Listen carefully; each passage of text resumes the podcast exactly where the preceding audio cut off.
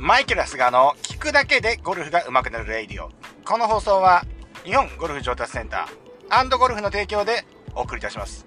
なんか今日滑舌調子いいな。はい。そんなわけでやっていきたいと思いますけれども。今日はですね、えー、いや、あれ調子良かったのに。調子良かったのになんか詰まってきた。あの、えっ、ー、とね、あれですね。えっ、ー、と、あれあれ。アームロック式のパター、ね、あるじゃないですか。ね。パターで悩んだら、まずアームロックのパターを使いましょうっていう話をしていきたいと思います。ね。逆に言うと、アームロック式のパター悩んだらね、アームロックに一回してみると、いろいろ解決するよって、こんな話をしていきたいと思います。ね。で、このまずね、理由をお伝えしたいと思うんですけれども、なぜならばですね、これね、パターで大事なのは、距離感と方向性、それからまあ、1個目とあの被ってくると変わると思うんですけど、まあ、あの、芯で打つっていうこと。この3つがパターンの中では大事ですよね。ショットに比べると、かなりこのシンプルな動きで、まあ結果としてもシンプルな結果を、こう、なんていうんですか、要求される部分であるとは思いますけれども、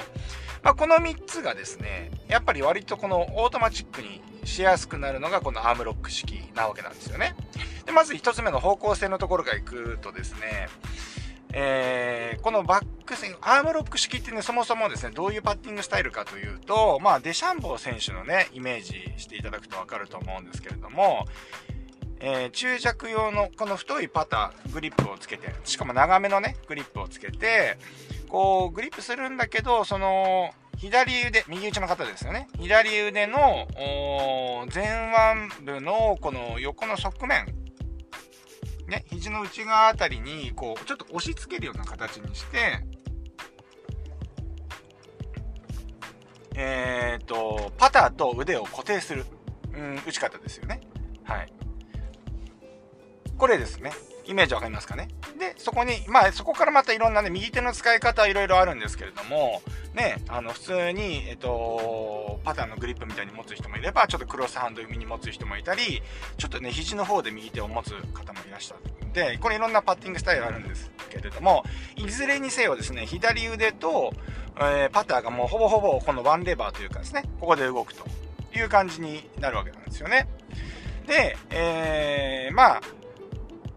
ゴルフのスイングはね、あの、二重振り子であるというような話をね、えっ、ー、と、以前したか、今僕の YouTube の方でもね、やってるわけなんですけれども、まあこれ二重振り子理論みたいなものがあるわけではなくて、もうそもそも二重振り子なわけですよね。はい。だからこそ飛距離が出たりとか、まあ難しくなったりもするわけですよね。うん。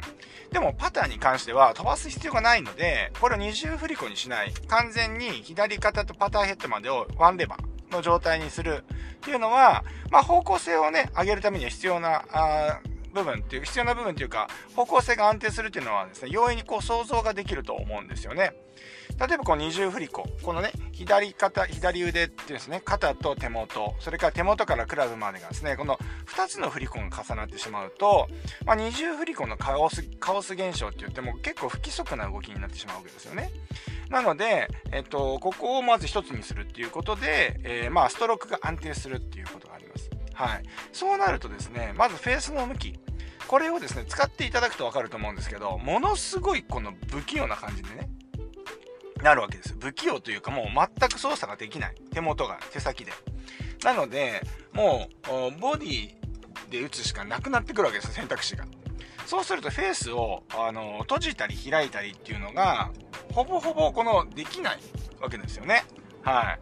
うん。逆にもうできません、これは。うん。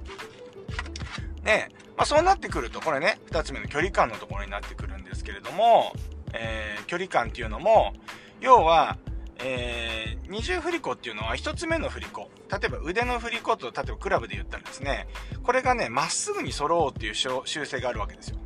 振り子の先に振り子がついてて、まあ、例えばそれがくの字に曲がってるとするじゃないですか。それがですね、こう動き始めるとですね、この、これがまっすぐの状態に、えっ、ー、と、戻ろうっていう習性がありますので、えー、この状態だと、やっぱりこうヘッドが走ったり走らなかったりね、走らなかったりってことないと思うんですけど、ヘッドがね、走りすぎてしまうことがあったりするわけですね。そういう時にパンチが入ったとかね、えー、急にあの、ね、あの、2メートルぐらいのパターンをまた2メートルぐらいオーバーしちゃうみたいなね、そういうパターンになりやすい。うん。いうことになるわけなんですよ。で、これが、アームロック式になると、この二重振り子ではなくなるので、えー、そうやってですね、思い切ってパンチが入るようなことがね、なくなってくるわけなんですよね。うん。そうなんです。で、まあ、その3つ目のあの距離感のとこなんですけど、距離感もですね、これはまたちょっと微妙ではありますね。まあでも芯で打てるようになるわけじゃないですか。そうなってくるとですね。まあ1個目のあれでですね。あの芯で打つというかですね。えっ、ー、と、距離感を出すためには、本当に芯で打たないと距離感って絶対的に出てこないんですけれども、まあ、先ほど言ったように距離感を出すのはこのワンレバーになってるからっていうこともありますが、えー、今度逆にこの芯で打つっていうことを考えていくとこの左肩、まあ、この腕の長さがね決まりますから、あのー、腕とパターの長さがぴったり決まりますのでボールの打点がね安定しやすい。それからね私これ私個人的な感覚なんですけれども僕どっちかっていうとねアッパー軌道になりすぎちゃう傾向があるわけなんですよね。アッパー軌道になるっていうことは皆さんあの、飛球の法則でやってるに、ショットと同じですよ。アッパー軌道になるってことは、どっち側の軌道になりやすいのか。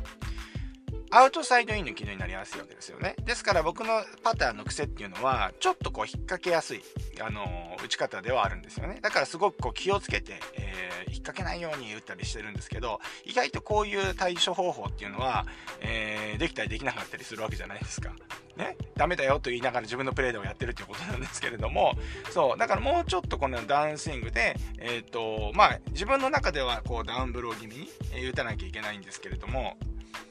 気味ですよ。イメージですよ。うん、打たなきゃいけないんですけど、そうやって手先でやっぱり上から潰すような打ち方をするとやっぱ一定しないわけですよね。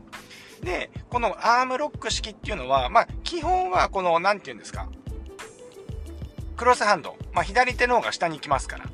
左手の方が下に来る形になるので、左肩がね、構えたセットアップの時にですね、こう、あまりこう上がらない、うん、あまりチルとししてないわけですよ。ね。だから、あのー、フォローが低く出やすいっていう感じなんですよね。うん。なので、ちょっとこう、あのー、なんていうんですか、自分の中ではすごくこう芯に当たりやすい。で、僕なんかどっちかっていうとクランクネックって言って、えー、パターの、なんていうんですか、カクカクってなってる、なんていうの、あの、ネックの部分。ね、シャフトが、あの、例えば曲がってて、シャフトが曲がって直接パターに、えー、刺さってるパターって、これ、あの、スラント、スラントネックじゃねえ、えっ、ー、と、えー、っとね、えー、えなんだっけな。えー、どう忘れしちゃった。どう忘れしちゃった。うわー、どう忘れしちゃった。えー、ごめんなさい。ちょっと今ね、ど、めちゃくちゃどう忘れしちゃった。俺、若年性認知症かな、これ。もうこんなことは、まあ、僕が使ってるのはこのクランクネックって言って、このカクカクってなってる、あのー、あるじゃないですか。ピンパターとかね、ピン、ピンのパターンによく採用されてるような、このカクカクってなって、シャフトが刺さってて、こう、なんかこう直角直角みたいな感じになってるのがクランクネックって言ってるんですけど、こういうパターっていうのは基本的にフェースの上の方が芯になるんですね。フェースの芯がね、ちょっとヘッド、フェースの上、上部の部分になるので、えー、要はアッパー軌道で打ってしまうと、その、どちらかというとヘッドの下の方に当たりやすいので、芯で打てないということですよね。うん。だからこういう風な質な人はですね、こうやって、えー、左肩が落ちた状態で打つとフォローが低く出るので、しっかりこう、芯に、あの、ボールに対してアタックして、当たって、アタックしててくれるということになるわけですね。うん。ですから、あのー、ボールを撫でちゃってるとかね、あの、要はインパクトが緩んで結構ショートショートになるような方は、こうやってクロスハンドとか、そういう、今のね、えー、アームロックをやれるといいと思いますよね。うん。以上のね、この3つの理由があるわけですよ。うん。3つの理由があるので、まあ、こう、パターを悩んだら、やっぱりこう、1回はこのアームロック式してみてもいいと思います。はい。うん。で、これ何悩んだらっていう条件をつけてるかっていうと、まあ、パターではね、ちょっとこの、何て言うんですか、あの、まあ、いろんなフィーリングあるじゃないですか、好きなフィーリング。どっちかっていうとヘッドが動いた方がいいっていう人もいるわけですよね。手をうまく使って、例えばプロゴルファーで言うと青木功さんなんかは、えっ、ー、と、要はグリップエンドを支点にしてカツンと打ったりすると思うんですけれども、この辺りはですね、パッティングに定型なしって言われてですね、自分に合ったものでやるといいと思うんですよね。ただ、こうやって変数が多くなるっていうかですね、その、何て言うんですかね、この自由が利くような打ち方をしてると、やっぱりその時々のメンタルだったりとか、調子に、こう、すごい左右されやすい。ですよね。だから、えっと、やっぱりこう、感覚的にこのアームロック式っていうのはあんまり手使いたくないっていう方はね、結構好んでやったりしますけれども、あのー、まあ、ちょっとこう、手首をね、柔らかくして使いたいっていう方は、まあ、向いてないと思いますけれども、まあ、悩む時は出てくると思うんですよ。大体プロゴルファーで見てるとですね、シニアツアー見てください。ほとんどクロスハンドかね、あのーまあ、まあ、中弱とか長尺使ってますよね。あの、順手で普通の長さのパターン、普通のグリップのね、あの、パターを使ってる方の方がね、圧倒的に少ないです。でもアマチュアの方で言うと、ほとんどそういうパター、普通のパター以外の人の方が少ないですよね。うん。そう。だからやっぱり長年やってると、こう、器用にやってたのが、器用にできなくなってくるんですよ。これもうプレイヤーのあれとしてね、もう、あ事実としてそれはありますので、あれ？これなんか変だななんて思ったら、アームロック式ちょっと試してみてもいいと思います。はい。ね、アームロック式、アームロック用のパターンにすると、まあ、中弱のパターンね、グリップになきゃいけないので、まあ、ちょっとこのコストもかかったり、ちょっとこう、うーん、普通のパターンじゃできないので、長尺用の、来角が合わなくなるわけじゃないですか。だから、その長尺用とか中尺用じゃないといけないので、なかなか難しいと思うんですけど、まあ、アームロックじゃなくても、まあ、クロスハンドにしてみるとかね、まあ、そういう風にするだけでもだいぶ変わってくると思いますので、ぜひですね、あの、試していただければと思います。はい。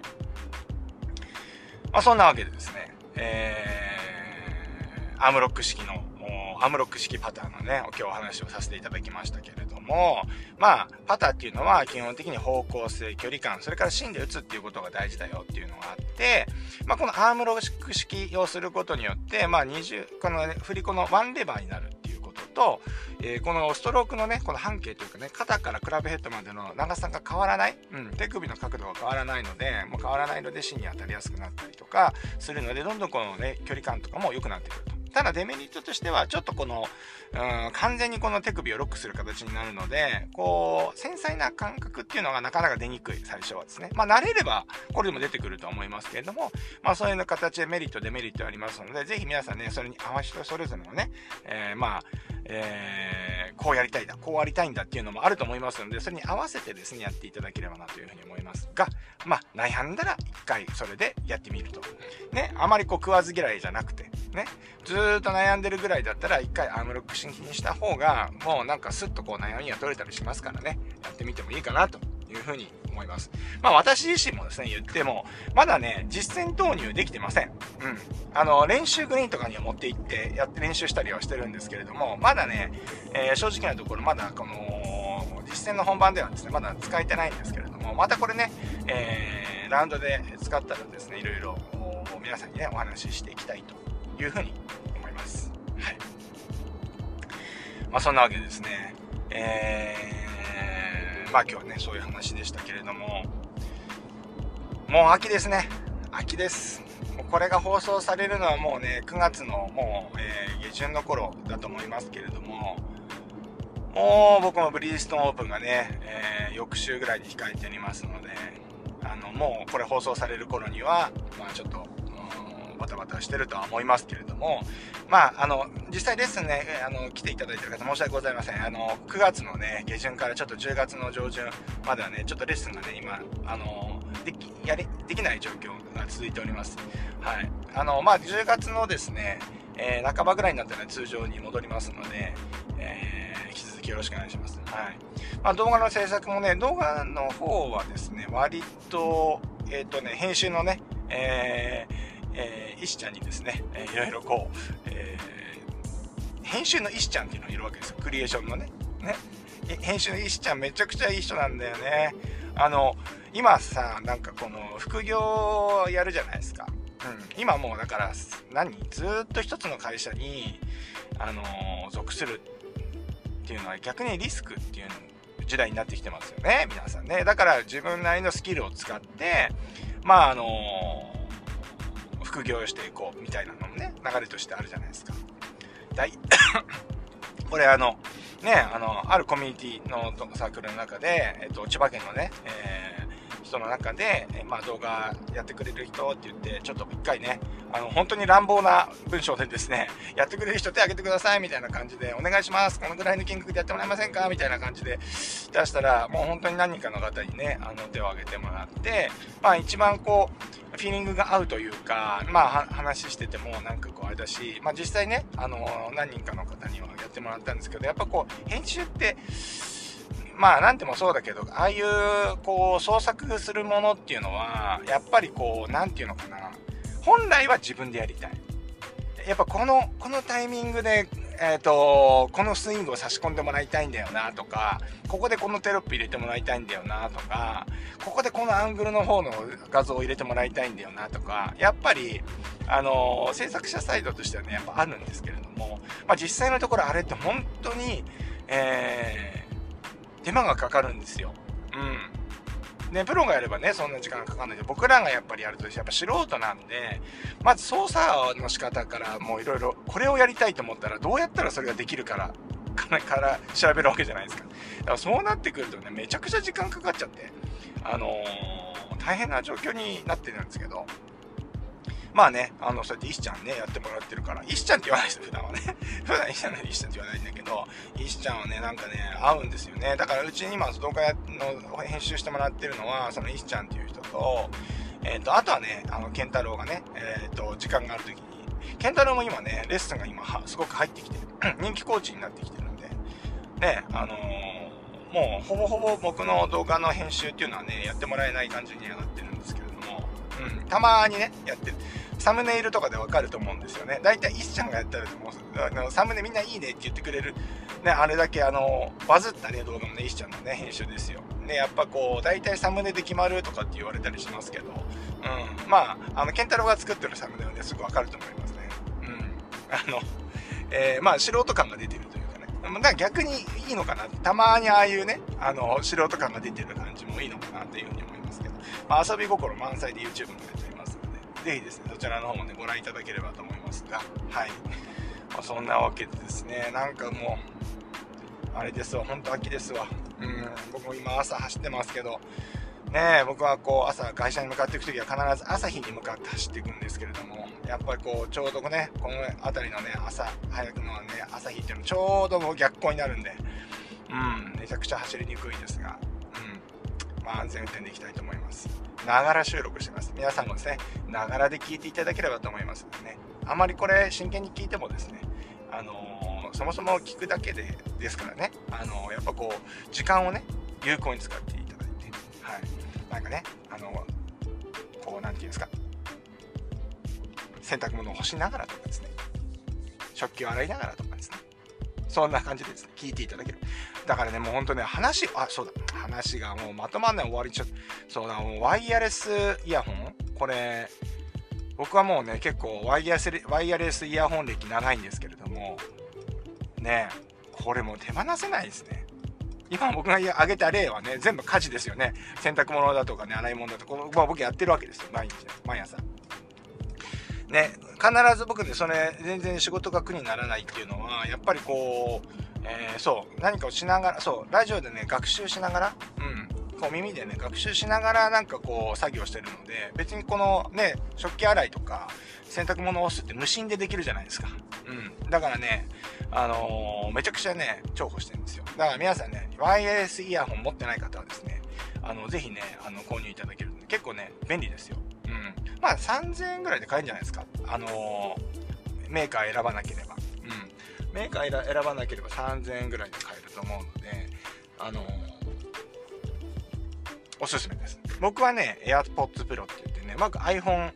派なんで、まあ一番ね、あの、なんていうのかな、えっ、ー、と、iPhone とね、相性のいい、やっぱり Apple 製品のね、AirPods Pro って探して買ってるんですけど、これはもう優秀ですよ。もう、すごい街に出てもですね、ノイズキャンセルのね、あの、ピッてスイッチ入れるとね、本当に、ね、深海にいるみたい。もうね、海の底で何か音楽を聴いたりですね、なんかその、ラジオを聴いてたりするような感じになるんですよ。もう外部の音がね、ほとんど入ってこない。うん。あすごいこの世の中のこの喧騒の中で生きてるんだなっていうのはね、すごいよくわかるんですよ。うん。ぜひですね、まあ、それはね、確かね、2万円、2万いくらすると思うんです。値段も忘れちゃったんですけど、まあ、そのぐらいちょっとするんですけれども、あのー、結構僕はこれはね、あのー、コスパいいなと思ってます。はい。うん。まあ、そんなわけでですね、えー、このぐらいにしたいと思います。それでは今日もいってらっしゃい。